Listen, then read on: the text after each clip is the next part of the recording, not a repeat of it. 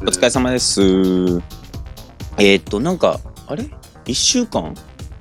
なんかさ、1週間なのになんか今回すげえ久しぶりな気がするんやけど、気のせいかな？なんか、僕もそんねな感じ。よね、なんか、うんなんかさ、2週間ぐらいあったような気がするけど、そんなことないよね？そんなことないですね。あれ？先週何してたっけ？先週は何してた OJ 君 DJ しましたね。ああ、そうだ、見たよ。見たよ。なんかそういえば、そうはいそう、そうだ、そうだ。プレビューやって DJ そうだそうだして試合見てみたいな感じ、そうだ、そうだったよ。よね、確かね。お疲れ様でした。ありがとうござい DJ ますどうだったんですか、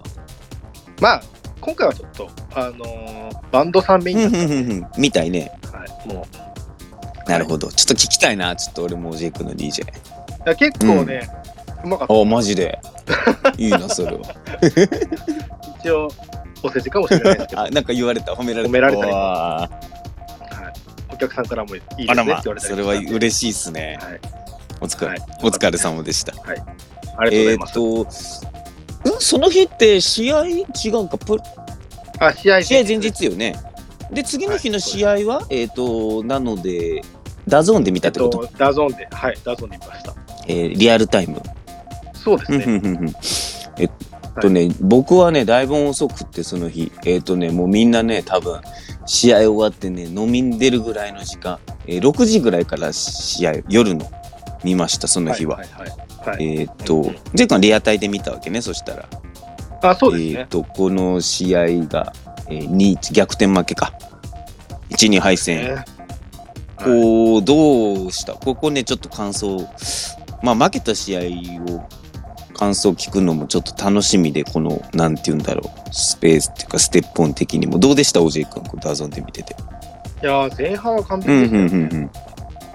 うん。もう、オールコートマンツみたいになってましたね、むしろうちが。あ、マリノスがね、うちがね。うん、うん、うん。うん、うちがうん。で、あ、何でもできるのはマリノス強いなと思って、後半迎えたら、前半とは打って変わって、うーん、いや、新潟すごいなと思いましたけど、何がどう変わったから、新潟に持たれるし、マリノスの守備もうまくいかなかったかっていうところまではちゃんと見れてないですけど。まあ、持っても、センターバックの出所から制限されて、でサイド、まあ、マリノス今得意じゃないですか、サイドで前進するっていうの。逆にそこで引っ掛けられて食らうっていうのもあったし、守備もなんかうまくはまんなかったっすよね。なんか後半、何が変わったのかっていうところまで分かんなかったですけど、うん、うん。うーん、どうなんですかね、その前4で2つで、4-2で守備するってなった時に、新潟みたいにつなぎたい相手からしたら、うん逆にやりやすかった可能性もあるなっては思うん、うん、いましたけど、うんうん。まあ、マリノス、うん。そう、スペースがあるじゃないですか、やっぱり。うん。うんその前の4と4-2との間とか、やっぱどうしても広いスペースうんがあるんで、うんうんなんかもしかしたらこれって相性良くないのかなとうんうん思ったりうんはしましたね。なるほどね。うんうんはい前半と、まあ、こう打って変わった後半って感じだったんかな？うん。どうなんかどう感じた？その例えばさその前半あんなにさロジー君的にもあ前半やっぱマリノス強いなっていうか、まあ、先制もしたしね最後のとこでね。うん。でそのなんか前半と後半でこうなんかあれ何が違ったんだろう？どう変わったんだろうみたいなとこってあったっすか？見てて。うーん。あんま覚えてない、正直覚えてない見直うんしてもないんうんうんうんで、単純に思ったのは、やっぱセンターバックは持たせてくれると。あえっ、とマリノスの保持ってことやな。あそうそうそう、マリノスの保持の時うんうんうんにセンターバックは持たせてくれるんだほいほいけど、そこから出てくるところに対してすごく制限をかけられていたので、はやりにくそうだなとは感ほいじました、ね。ほいほいほい。ってことはその、はいマリノスの今いわゆるってことはあれかな疑似カウンターのこと言ってんのかな？これ。そう、うんだから、だからセンターバックをほったらかされるってことは、まあ、疑似カウンター乗ってこないってことなんで、うん。かといって、まあ、ミドルブロック組んでかこうガチガチに守りますって感じではなく、センターバックから出たところからもうガンガン狙ってほいほいみたい。な感じがすごくやりにくそうに感じ、やりにくそうにああ、後半のとこってことよね。そう。んんんうん。はい。えっとね、マスカットさんというかまあ結構この90分見て、あのおじい君の通り、マスカットさんも前半はあの今シーズンベストってぐらい言ってたんだよね。うん。はい。で、まあ正直後半、むしろね、あの選手たちもコメントもね、あのジョエルとかもさなんか後半になってからちょっと自分とこにあんまなんかちょっと来てないなっていう感触があったとか、まあ、選手のコメントあって、正直ちょっと違和感を感じてて、うん、なんか違うぞと。で全然うまいこと前進できないなって、はい、なっていうのがあってっていうかでマスカットさんもコメント的に前半はそうねそういう印象があったんだけど完璧だったっていうか今シーズンベストに近い内容だったけど試合後のねコメントはマスカットさんでもちょっとまあ珍しいっていうかねこう人間らしいっていうとこか本音が出たのかな。正直ちょっと何が起こったか分かんないんだ後から整理し、ね、するけどね。だからまああの正直言ってあの後半のところに関してはね野球みたいにこうほら一回か止まるっていうかそういうスポーツでもないし後半45分動き、はい、ね進みながらでもまあちょっとずっと正直言うとどっちも選手もベンチの方も正直ちょっと混乱しちゃったっていう試合だったんだろうね。選手っていうか監督のコメントを見てもね。うん、で、うん、えっと、僕ちょっと試合後にまああの、はい、次の日に実は試合終わった夜に久々僕ね図を書いたんですよ。これ OJ さん僕ちょっとあのステップオンのアカウントでリツイートもしたんですけどあの、はい、新潟の後半の変更、えー、周りの、その疑似カウンター対策っていうのかな疑似カウンター封じっていうのちょっとね図を4枚書いて僕次の日の、新潟戦の次の日にね、ちょっとツイートしてるんですよね。僕が見た感じでの、えー、いわゆる、新潟の後半からの変更。えっ、ー、と、多分これだと思います。まあなんかね、いや、予想はしてたんですよ。予想はしてたというか、あの、まあ、最近ちょっと、そのブライトンの疑似カウンターの勉強は結構してて、いろんなチームの疑似カウンターとか見てて、はい、この4-2ビルドで見てて、で、まあ、いわゆる OJ 君が言ってる感じなんですわ。はい、いわゆるまあ、最初は、新潟442ブロックでね、まあ、あの、ナリノスのセンターバックのとこ、無理のとこは、まあ、えー、ツートップがぴったりといかないというか、まあ、放置されるというかね、最後、開けられて誘導されて、うん、で、あの、うん、普通なんだろうね、この、相手のボランチ、この日だった島田とこうが、普通だったら木田と、あ、まあ、藤田とね、ジョエルと鍋子にぴったりと最初からついていくの。じゃなくて、まあ、ツートップがわりか背中でボランチを消す形で、はい、で、この新潟のボランチがね、この西村とね、アンデルソン・ロペスと、この木田鍋子の中間ポジションにとって、最初はどっちでもいけるようにしといて、で、まあ、ボールサイドのセンターバックに出たとこで、まあ、あの、新潟のツートップがプレスに行って、で、その代わり、あの、逆側のボールサイドじゃない側のツートップが、まあ、いわゆるマリノスのボール、うん、えー、ホルダー側の、えー、ボランチの方にスライドしていくが、これ俺2のですね。うん、で、えー、っと、まあ、次が、その、とこが肝なんだ。その結局、えー、っと、中間ポジションに入ってる、まあ、新潟のボランチの選手が、うん、まあ、センターバックと、えまあ、降りてくる、マリノスの降りてくるセンターフォワードのとこの、まあ、パスコースを遮断する、だね。うん。じゃマリノス出すところがなくなって、この時はね、この時はね、で、まあ、サイドバックに出したら、まあ、一気にサイドに収縮してって、まあ、圧迫されると。まあ、これはちょっと1失点目にも、ちょっと西村も不意をつかれたって感じでもあったと思うって感じですし、2点目、2失点目もこれ右で同じ現象が起きて、サイドから取られて、そのまま、まあ、水戸のスーパースーパーゴールだったけどね、あれはね。うん、まあ、あれはスーパーゴール、うん、まあ、ただ、行きにくかったかな。ちょっと、というか、俺はちょっとこうやって図を用意したんですけど、まあ、自分の見てて感想はね、マリノスが、まあ、今の戦い、まあ、この最近のマリノス、戦い方されると、去年のセレッソ戦みたいな感じなのかな。1年に1試合か2試合はもしかしたらあるかもみたいな。まあ、いわゆるその、今回で言うと、マリノスのこの今、取り組み始めたばっかしのこの疑似カウンター42ビルドのとこを、まあ、ある程度はまあ、ルートというか、まあまあ対策されるよな、この、これはね。で、まあそれを前半じゃなくて後半のスタートから新潟が変更してやってきたってとこで、まあ人間数はな、やっぱりちょっとコメント通りなんじゃない？混乱しちゃったって感じだと思うね。マリノスの選手たちも。で、正直、マスカット監督も。で、うん、これをマリノスサポーターの自分としても思うけど、致し方ない。難しいとこだと思う。これを、あの、リアルタイムで、しかも自分はさ、俺らはあの、俯瞰で見てるからさ、ある程度どういう現象が起きてるかっていうのはわかるけど、平面上でやってるピッチ、選手たちで、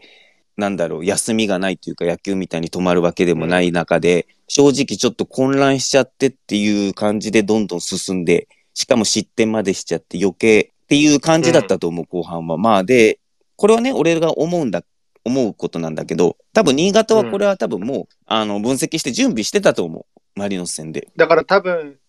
前半からやらなかった理由が多分ありますよね。まあと思いました、それは。多分だから、なんか急に思いついてやったことではなく、うとりあえず前半は今までよりやってみて、で、後半これやってみようって、もう多分決めてたんじゃないかなと僕うんは思いま。した。まあ、なんかね、自分は単純にまあ、け結果論っていうか、あれだと思うんだけど、前半からやっちゃうと、ハーフタイムで落ち着かせられるなっていう。一回、精神的にもね、あと、いろんな、うんだから、その、判断の余地を与えないためにうんも、うんまあ前半だから、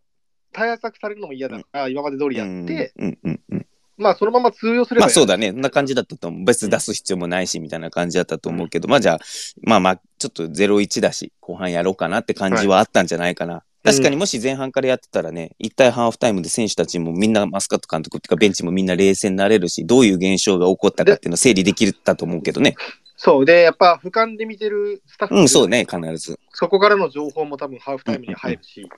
ただやっぱりこれ面白いし難しいところだと思うのが、やっぱり現場の人たちも選手と同じ目線で試合見てるんですよね。うんうんうんうんう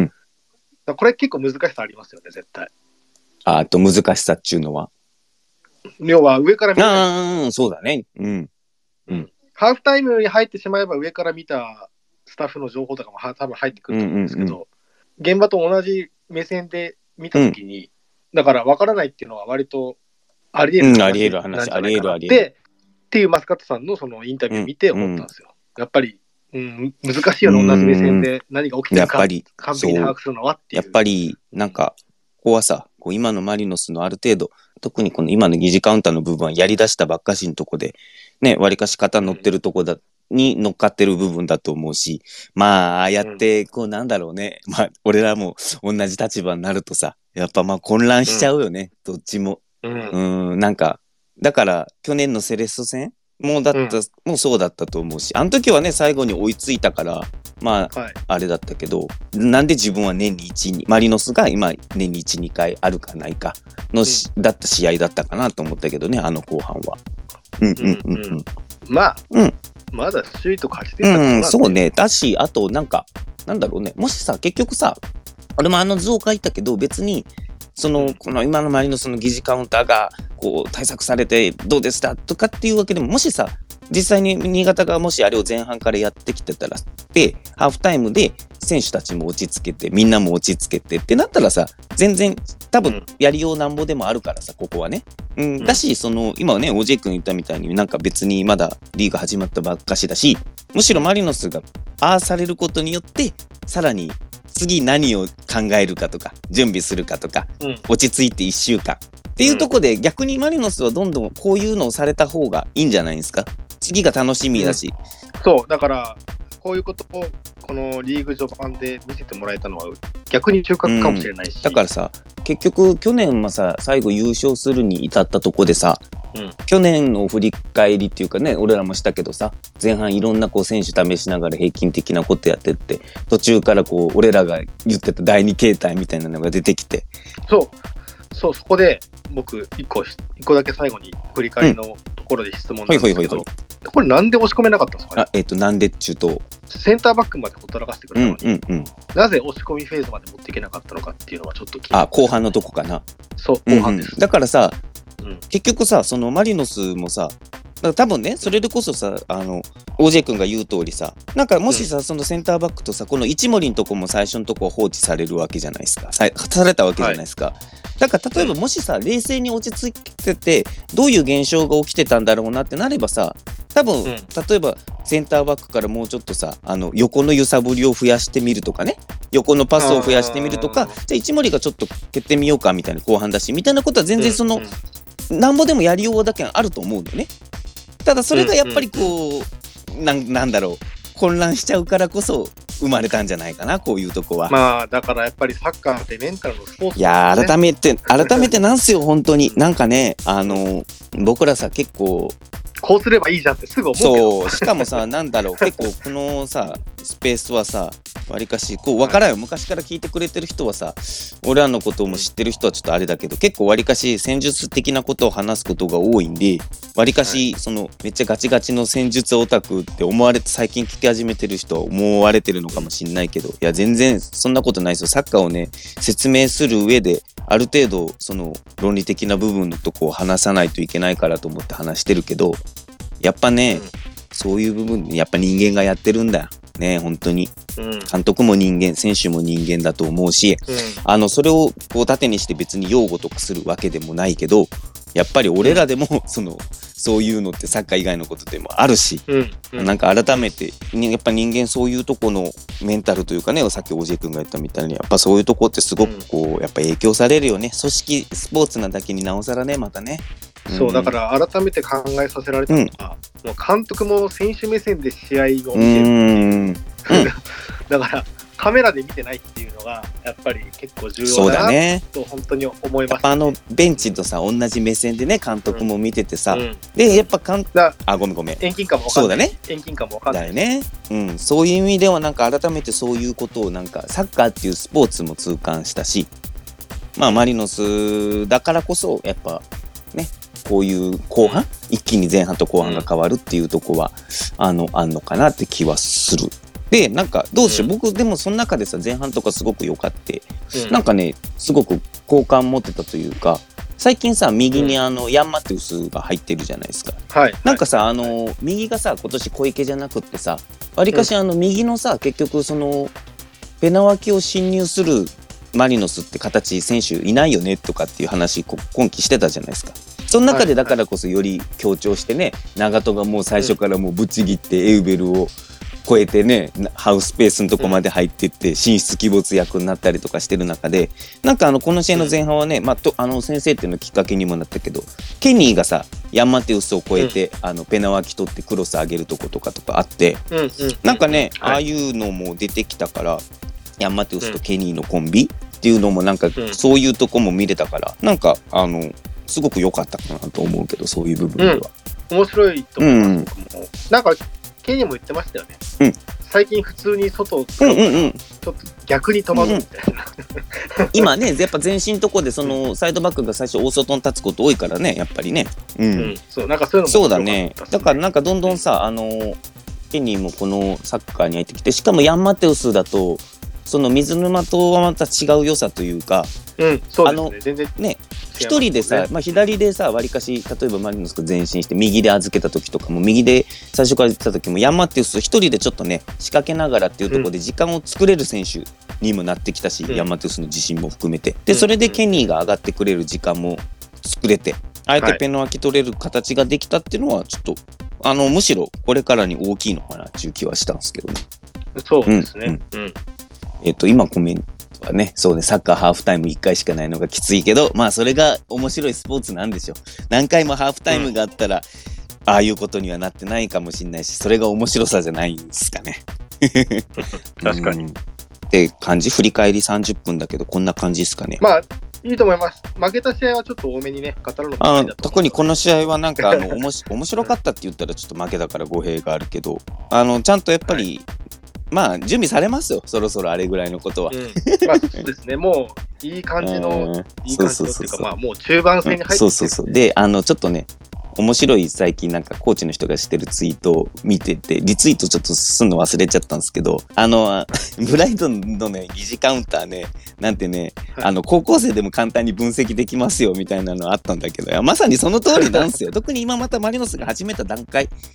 まだ始めたばっかしんとこだから、今やっと最近ちょっと形もできたっていうぐらいだから、まあ、あれぐらいの進路、まあ、方はせあの分析されるから、むしろマリノスにとって良かったんじゃないですか？これでまた各自考まあ、えだって別に、記事カウンターって最近始まった話じゃないですからね。そうそうそうそうそもそも。で、ま、またこのマリノスの4-2っていう形はさ、あれだし、今のマリノスがやってるってとこもある程度、まあ、今んとこはね、前進とこはルート決まってるって感じだったから、まあいいでしょ、これからでしょ。うんむしろ面白かったと思うっす。うんそうですね。うん。これからだと思います。